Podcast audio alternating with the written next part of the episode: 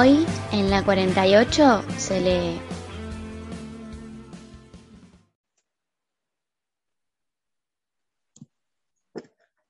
Muy buenas tardes, querida gente. ¿Cómo les va en este hermoso día? Me presento, soy Federico Gallo y hoy me encuentro ocupando en el lugar de mi compañera Sofía.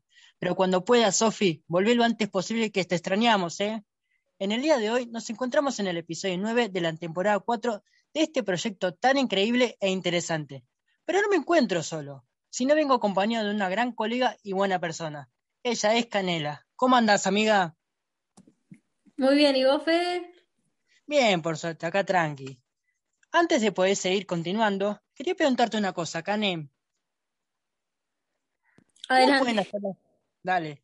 ¿Cómo pueden hacer las personas para que nos puedan seguir y mantenerse al tanto?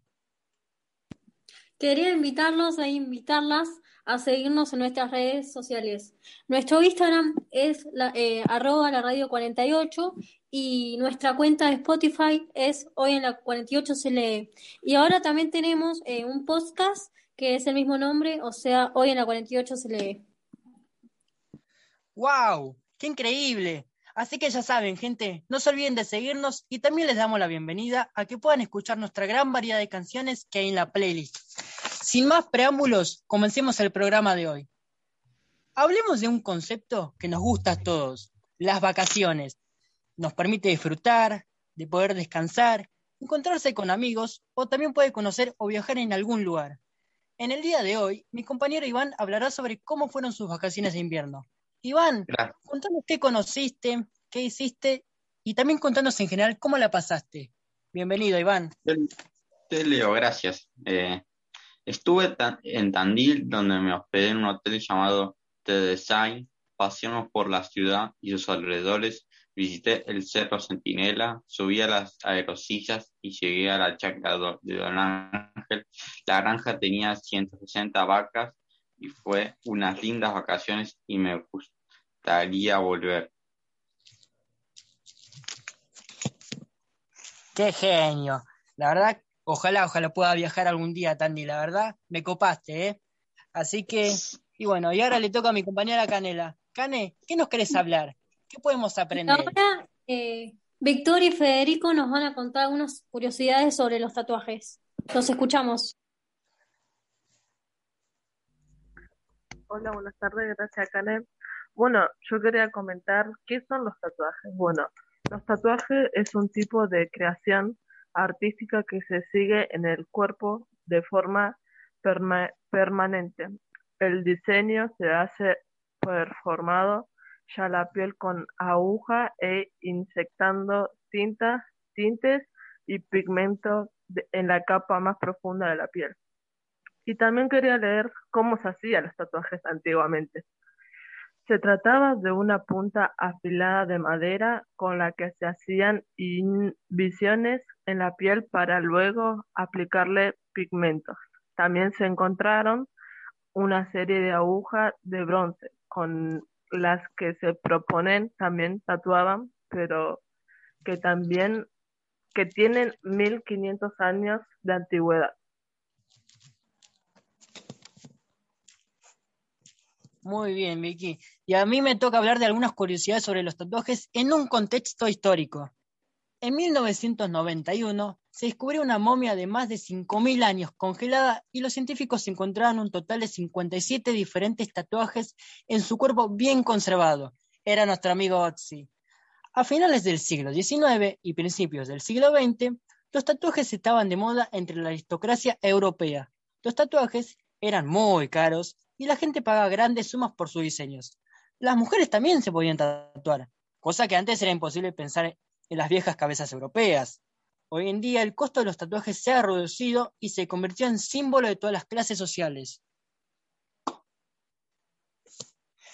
También para dar un pequeño dato curioso sobre los tatuajes, en las civilizaciones de antes, las personas hacían tatuajes para intimidar al oponente o al enemigo cuando había algo en peligro.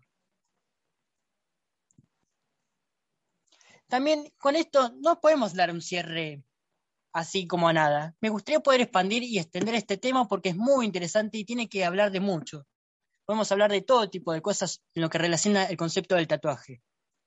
Así que, Cane, ¿qué opinas sobre los tatuajes? La verdad que está buenísimo todo este tema. ¿Qué opinas? ¿Qué me puedes dar de opinión? Muy interesante, muy llamativo y a veces me da muchas ganas de tatuarme. Pero también veo que hay como que mucha gente está en contra y también eso se me hace muy interesante. Y sí, los tatuajes no te no dan la personalidad. Es un gusto que nos podemos dar. No te hace mala ni buena persona. Es algo que nos queremos hacer, así que hay que respetarlo y querer a esa persona por cómo es. Claro, y también hay que buscar más información, para en contra o para favor. Exactamente. La verdad, yo en lo personal a mí me encantan los tatuajes y ojalá algún día, en un futuro no muy lejano, me encantaría hacerme tatuajes. Y bueno, gente, antes de poder cerrar el primer bloque, nos va a leer Rocío una poesía que escribió nuestro compañero Lucas. Hasta luego, gente, y nos vemos en el siguiente bloque. La poesía de Lucas Fede queda para el segundo bloque. ¿eh? Ahora nos va a compartir una poesía que trabajaron en clase. Bueno, se llama Triángulo Armónico de Vicente Huidobro. Tessa, la bella, gentil princesa, es una blanca estrella, es una estrella japonesa. Tessa, la más divina flor de Kioto, y cuando pasa triunfante en su palanquín, parece un tierno lirio, parece un pálido loto. Arrancando una tarde es testigo en el imperial jardín. Todos la adoran como una diosa, todos hasta el quimado, pero ella cruza por entre todos indiferente. De nadie se sabe que haya su amor logrado, y siempre está risueña, siempre está sonriente. Es una Ofelia japonesa, que a las flores amantes lo que atraviesa triunfante beso.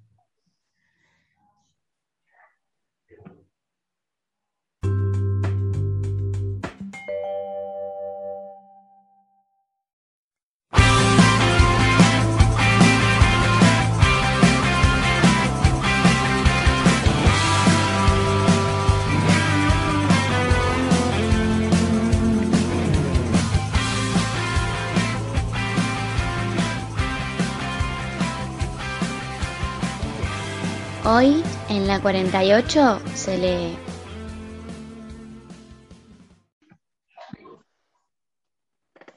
Hola, buenas tardes, bienvenidos al segundo bloque de este noveno episodio y cuarta temporada de Hoy en la 48 se lee.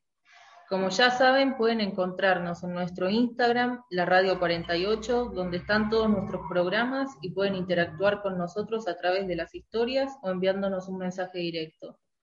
También pueden encontrar en nuestra biografía el link para acceder a la playlist de la radio, la cual actualizamos regularmente y también agregamos algunas canciones recomendadas por ustedes.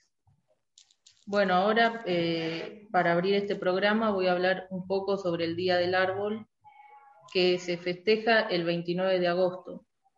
Esta fecha la estableció el Consejo Nacional de Educación en 1900 con el objetivo de tomar conciencia acerca de la importancia de los árboles para el planeta y la necesidad de protegerlos y conservarlos, ya que los árboles y los bosques nativos son esenciales para preservar a las distintas biodiversidades, incluyendo los seres humanos. Con el correr de los años se agregaron otras metas a esta fecha, como frenar los efectos del cambio climático y la tala indiscriminada. No podemos dejar pasar la oportunidad de consolidar la conservación y uso sustentable de nuestros bosques nativos. Tenemos que estar a la altura de la circunstancia de la crisis ambiental global que estamos atravesando.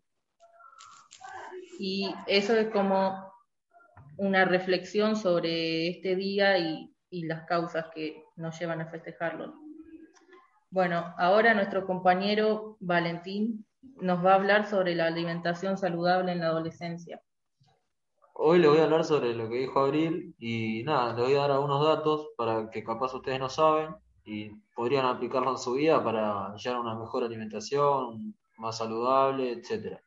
Alimentarse bien es muy importante en la adolescencia porque durante esta etapa se producen grandes cambios en nuestros cuerpos y aumenta la velocidad de crecimiento. Por ejemplo, en muchos casos se da el famoso estirón. La nutrición juega un papel esencial en estos procesos de grandes cambios. Esta etapa puede ser la última oportunidad de preparar nutricionalmente al joven para una vida adulta más sana. Durante la adolescencia es bueno consumir muchos lácteos y saber que las frutas aportan vitaminas y no engordan. Los jugos o gaseosas tienen muchas calorías y no quitan la sed. Lo mejor es tomar agua siempre. Gracias, Valen, por compartirnos tu columna de la, alimentación. Ahora nuestro compañero Agustín nos va a hablar sobre la historia del Torino. Bueno, voy a comenzar hablando de por qué me gusta tanto el automovilismo. Yo creo que esta pasión me la incautó mi papá. Imagínense que tenía un año y meses y ya estaba en el autódromo, en la tribuna. Creo que arranca ahí. Bueno, fuera de mí, que más adelante les voy a contar por qué siento tan profundamente el automovilismo, vamos a pasar a contar la historia del Torino. La historia del Torino se remonta a los comienzos de la década del 60, más específicamente en el 61, cuando las industrias Kaiser Argentina, que ahora es Renault, firman un acuerdo con American Motors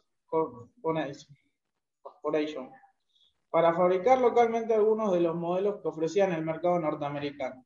La línea Rambler rápidamente se convirtió en un éxito, Luego de realizados algunos estudios de mercado, se llegó a la conclusión que estaba faltando un competidor directo de Ford y Chevrolet en Argentina, pero con estilo europeo, ya que en esta época el gusto del consumidor argentino estaba volcándose el auto del viejo continente.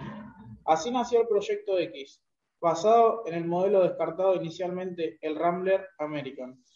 Todas las carrocerías que disponía el American en el mercado norteamericano tomaría la coupé Hardtop, que es eh, básicamente un auto, pero la creación argentina es sin parantes, y el sedán. A medida que avanzaba el desarrollo, se evidenciaba la necesidad de contar con un diseñador europeo que dotara al auto de un estilo propio, y gracias al aporte de Juan Manuel Fangio, se contrató al célebre italiano Battista Farina, alias Pininfarina, quien puso manos a la obra encargándose del mismo proyecto. El diseño mejoró notablemente, y Pininfarina diseñó un hermoso auto basándose en el hermoso Chevrolet 400 y todos los modelos del Falcon, como también el Rambler.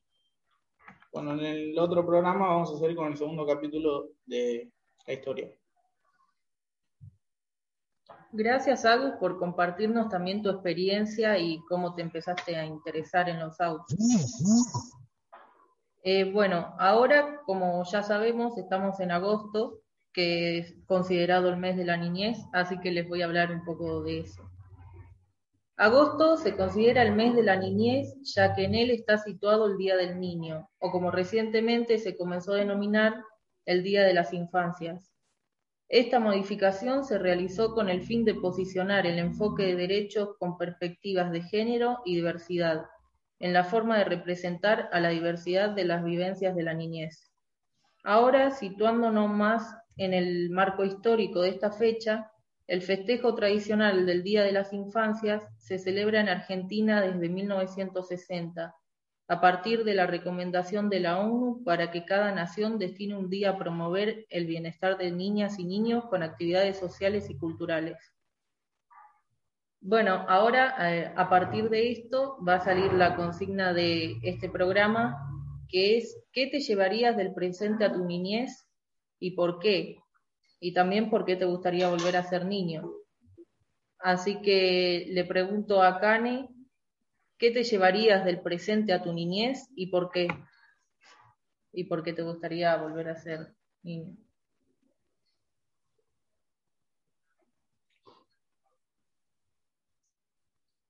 Le pregunto a Iván. Pues me llevaría eh, a ver, eh, un libro de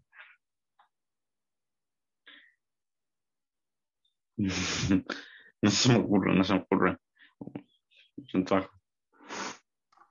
Bueno, si querés, eh, Iván, te dejamos pensar un rato y le preguntamos a Valen, ¿qué te llevarías del presente a tu niñez y por qué? Yo me agarraste desprevenido, la verdad que no tengo idea, pero sí. Pero nada, yo me llevaría una pelota de fútbol porque es algo que ahora hago con muchas ganas. Tuve la suerte de quedar en un club, pero yo de chico nunca jugué a la pelota. Empecé a jugar de grande y se nota mucho la diferencia de los chicos que juegan de muy chiquito y la diferencia conmigo que empecé a jugar de grande. Y nada, pero de a poco le voy agarrando la mano. Pero si tengo que elegir otra vez ser chico, me gustaría arrancar a, jugar a la pelota como muchos chicos que juegan de los 4 o 5 años. Nada, eso solamente. Gracias, Valen, por compartirnos tu respuesta.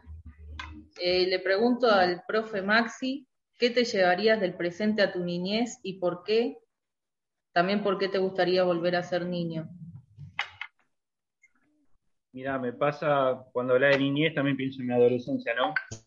Lo hubiera disfrutado más, ¿no? Ahora que uno tiene una, una edad donde está lleno de cosas, de obligaciones, eh, lo hubiera disfrutado más. No hubiera salido más, me hubiera encontrado más con mis amigos, eh, hubiera esos cumpleaños que dije, nada, no voy, ¿para qué voy?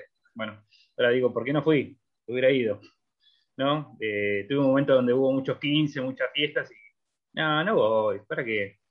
Y bueno, hoy por hoy me arrepiento de no haber disfrutado más mi, infancia, mi adolescencia. Eh, pero bueno, eso. Con el diario de ayer creo que, que muchos se arrepienten de las cosas, ¿no? Sí, y sí, muchos queremos volver al pasado para hacer cosas que no hicimos o para arreglar algo. Así que gracias, profe, por compartirnos tu respuesta. Eh, Agus, ¿qué te llevarías del presente a tu niñez? ¿Por qué y por qué te gustaría volver a ser niño? Yo me llevaría una bicicleta que tanto quería de chiquito y nunca me la regalaron. Bueno, ahora tengo dos bicis, por, por esa razón. Y no sé, quisiera volver a ser niño para poder disfrutar todo lo que no disfruté. Nada más. Gracias, Agus. Eh, Fede, ¿qué te llevarías del presente a tu niñez y por qué te gustaría volver a ser niño? Buena pregunta, Abril. Eh, estoy algo parecido con el profe Maxi. Los recuerdos, esos son los que me marcaron, los que me dan algún punto felicidad, los que me motivan para poder seguir adelante, son los que me ayudan a continuar, a vivir, o a veces el por qué no hice esto, o por qué no lo disfruté, o por qué no aproveché, o por qué cometí este error. Me hubiese gustado eh, disfrutar eso, vivir más, ser más un poco más despreocupado, y si alguna, y si cometí algún error, tratar de enmendarlo. Me encantaría ser, de- estar de vuelta en la niñez para poder enmendar ese error a más a futuro, poder eh, ayudar a los demás, eh, querer vivir la vida. Los recuerdos son los que más me marcaron en algún punto. Igual el niño interior nunca se va, siempre hay que disfrutar y vivir la vida como un nene, preguntar como un nene, vivir como un nene, como que no se tiene que olvidar cuando vas creciendo. Claro, sí, sí. Eh, gracias, Fede y Cane, por, como por- para completar lo que dijo Fede. Y ahora le pregunto al profe Diego, ¿qué te llevarías del presente a tu niñez y por qué te gustaría volver a ser niño? Bueno, ¿qué tal? Buenas tardes, ¿cómo están? Eh, ¿Qué me llevaría? Eh, Spotify. Eh, me la paso escuchando música, en mi niñez escuchaba mucha música, pero tenía que estar con el Walkman, tenía que rebobinar el cassette de 60 o de 90 minutos con, el- con la virome. Eh, además era incómodo transportar el Walkman en el bolsillo o enganchado en el, en el pantalón. Definitivamente me llevaría eh, Spotify, pero también me llevaría del presente a la niñez la, la mirada que tienen ustedes, los jóvenes, con respecto a sus compañeros. Son muchos más, más solidarios, más comprensivos nosotros en nuestra niñez. eh, éramos más hirientes, éramos de etiquetar más a, a nuestros compañeros, creyéndonos que de esa manera nos divertíamos. Y hoy, eh, mirándonos a la distancia eh, y con, con bueno, la educación sexual integral que nos invita a pensar la, la sociedad y las relaciones entre los individuos de- de- desde otro lugar, me doy cuenta que éramos re crueles con nuestros compañeros y, y compañeras, que también lo eran conmigo, digo, éramos todos, pero nos ensañábamos con algunos en particular y no, seguramente no lo habrán pasado bien. Esto también me llevaría. ¿Y por qué me gustaría ser niño? Bueno, me hizo acordar Valen algo cuando hablaba del club. Yo soy de esos niños que metían a los 5 o 6 años dentro de un club y me pasaba todo el día ahí y, y me encantaba y de hecho hasta el día de hoy cuando acompaño a mis hijos a mi hija y a mi hijo al club. Disfruto muchísimo estar adentro de un club, la vida del club, se ve que algo también compartiendo, como decía Aus, algo de, ese vínculo construido a través de, mi padre, de mi madre y el club, algo queda porque la verdad que me encanta la vida del club y la paso muy bien. Si volvería a ser niño, volvería para eso, para estar adentro de un club jugando a la pelota. Ahora las rodillas ya me impiden no volver al club, sino jugar a la pelota. Gracias, profe, por compartir tu experiencia y tus respuestas. Eh, a Rocío, ¿qué te llevarías del presente a tu niñez y por qué te gustaría volver a ser niña? Yo me llevaría, sinceramente, una tela para encajarle a la mamá y que me lleve. Y me gustaría volver a ser niña con el sentido de que cuando yo chiquito no te importaba nada lo que te dicen, hacías lo que vos querías y no pensás en consecuencias, digamos. Gracias, Ro. Eh, yo me llevaría el conocimiento que tengo ahora al, al pasado como para saber un poco más sobre todo, porque antes se me complicaba un poco más y ahora tengo cosas que ya entendí que pienso que me servirían en mi infancia. Y me gustaría volver a ser niña para volver a disfrutar los momentos de la infancia. Así que, Iván, ¿pensaste tu respuesta? Pues yo me llevaría un libro de Elige tu propia aventura, sí, que te permite elegir tu propia aventura. Que... Porque yo nunca leí antes, o Harry Potter tal vez, el libro que, que me gustó, que nunca lo leí, o sea, el libro de Harry Potter, o sea, y, pero ahora que lo leo está bueno. Y,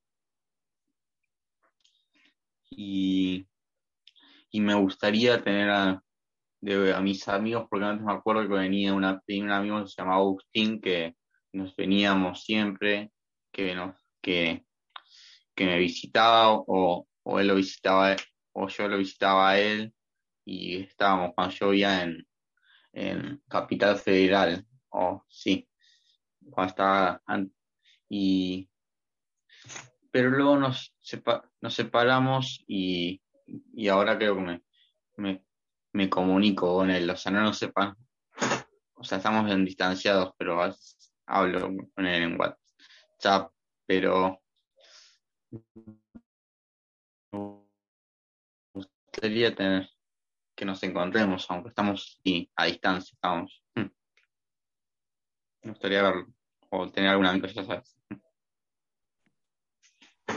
Gracias Iván por compartirnos tu experiencia y también lo que cuenta Iván es un poco de lo que nos pasó a todos, ¿no? El año pasado con el encierro, que estuvimos eh, distanciados de nuestros amigos, todo, y gracias a las redes sociales pudimos estar en contacto. Bueno, y ahora nuestro, eh, nuestro compañero Federico nos va a decir un sabías qué del día. Muchas gracias, Abril. Y ahora un sabías qué. ¿Sabías que los árboles se comunican por debajo de la tierra y en ocasiones del agua? Crean conexiones a través de sus raíces y los hongos, creando conexiones para transmitir nutrientes. En este sentido, otra de las curiosidades sobre los árboles es que emiten una especie de movimiento eléctrico, su función es la de avisar a otros árboles de la existencia de un peligro.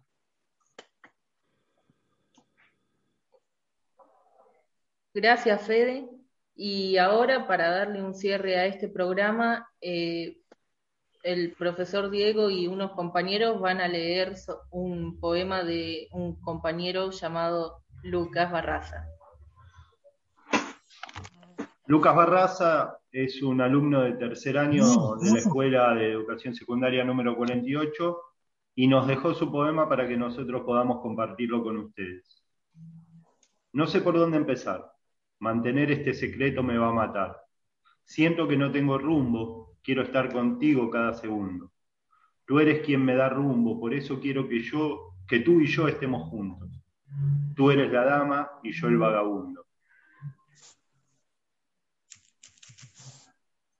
Un amor bonito es lo que te ofrezco, aunque tengo claro que no te merezco. A donde esté todo me recuerda a ti. Yo estoy para ti, tú estás para mí, y quiero ser el que te haga feliz. Cuando te vi me robaste el aliento. ¿Seré capaz de demostrarte lo que por ti yo siento? Sé que estás dolida con tanto sufrimiento. Amores del pasado te han dejado lamentos.